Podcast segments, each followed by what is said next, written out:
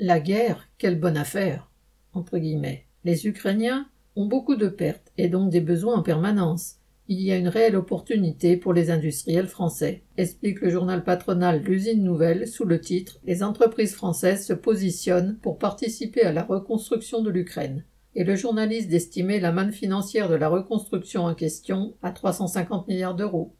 Certains capitalistes comme Dassault gagnent des milliards en vendant des engins de mort et se frottent les mains à chaque bombe qui explose.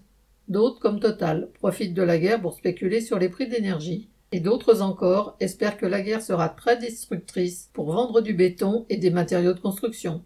Pour le profit capitaliste, tout est bon, y compris le sang. Bruno Fortin.